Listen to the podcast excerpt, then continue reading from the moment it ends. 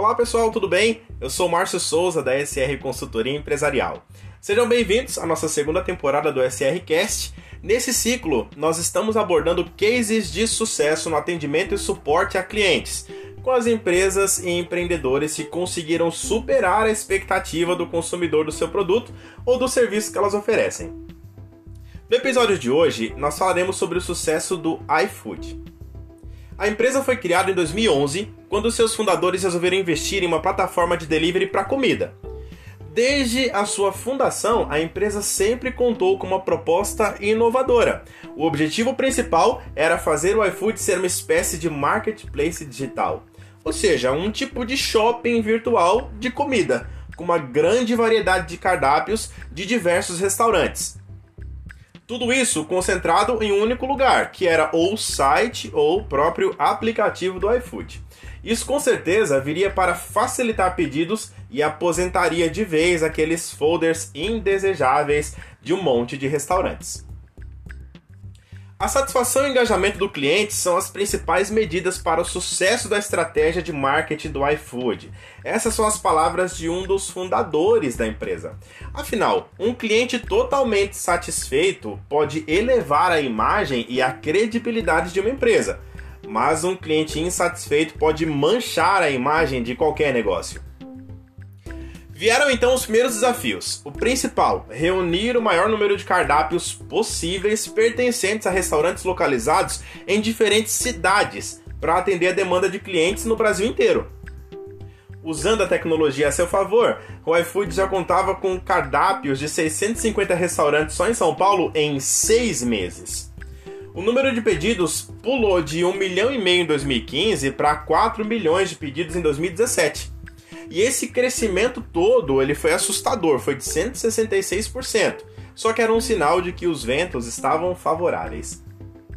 O aplicativo do iFood, além de ser totalmente interativo, também disponibiliza para todos os usuários de forma simples cardápios, preços das refeições, formas de pagamento de milhares de restaurantes e lanchonetes espalhados no Brasil inteiro. E aí foram feitas algumas mudanças de logística também com o passar dos anos. Os principais valores do iFood depois de quase 10 anos de fundação são a facilidade, respeito e privacidade de todos os clientes e estabelecimentos parceiros. Essa visão de negócios e estratégia é que fizeram o iFood ser a preferência de muitos clientes na hora de pedir comida, claro. Saber como alcançar o sucesso é fundamental. Um case bem interessante que foi noticiado em 2019 foi quando o cliente Rodrigo Santiago ele realizou um pedido depois das 23 horas. Gente, depois de 4 horas sem ter recebido o pedido, ele foi dormir. Extremamente chateado, mas foi dormir. Quando ele acordou no outro dia, disseram que o pedido tinha sido entregue. Ele ficou muito indignado e fez uma reclamação lá naquele site, Reclame Aqui. E aí, quase que imediatamente, ele recebeu uma ligação de uma representante do iFood.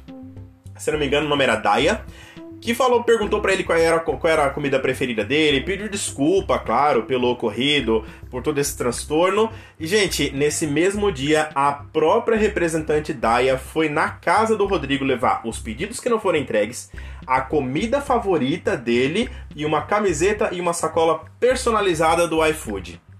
E o Rodrigo, depois disso, ficou surpreso, claro, e depois disso ele se tornou um dos principais clientes promotores da marca nas redes sociais. Hoje, o iFood ele tem mais de 39 milhões de pedidos mensais. A empresa tem cerca de 700 colaboradores no Brasil todo e mais de 150 colaboradores no México, na Colômbia e na Argentina. Ela tem parceria com mais de 200 mil restaurantes e conta com 400 mil entregadores em todo o Brasil, que é para proporcionar para o cliente realmente mais comodidade e um atendimento de primeira.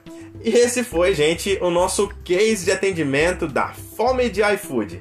Você ouviu e agora viu também o nosso SRCast com o case do iFood. Se você gostou desse episódio, muito bom. Compartilha aí nas suas redes sociais, compartilha com mais pessoas e até o nosso próximo podcast ou vídeo, pessoal.